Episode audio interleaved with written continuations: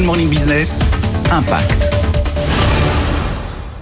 Fabriquer des vêtements à base de pulpe de bois, c'est le pari assez fou de deux entrepreneurs strasbourgeois. Nous sommes à Strasbourg, justement, dans l'atelier du groupe Altaïr, l'un des partenaires de Val Studio. Nous sommes avec Gilles Walter, le cofondateur de Val Studio. Qu'est-ce qui fait de votre marque Val Studio une marque éco-responsable? Alors, pour être éco-responsable, on joue sur les trois piliers, piliers suivants. Donc on joue sur la matière première, donc le tencel et les matières récupérées.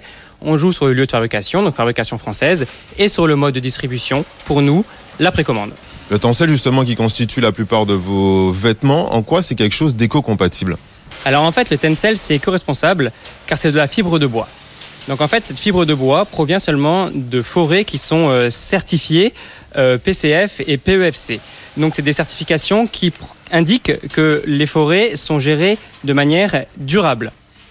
Ensuite, le tencel utilise très peu d'eau par rapport au coton. Pour 1 kg de coton, on utilise 5000 litres d'eau. Pour 1 kg de tencel, on utilise moins de 1000 litres d'eau. Ensuite, pour du coton traditionnel, pour un hectare de coton cultivé, on utilise 1 kg de pesticides alors que pour le Tencel, il y a zéro pesticide. Votre activité est encore récente. Euh, aujourd'hui, quel est votre business model? Notre coût de fabrication, donc coût matière plus fabrication, représente 50% du prix de notre t-shirt qui est à 49 euros. Contre, pour la fast fashion, pour un t-shirt à 19 euros, ça représente 11,7 euros seulement. Donc nous, on doit réduire nos coûts marketing et on doit aussi choisir des autres solutions pour la distribution. Val Studio sera bientôt en levée de fonds, une levée de fonds qui leur permettra d'optimiser le déploiement de la marque à l'ensemble du territoire alsacien.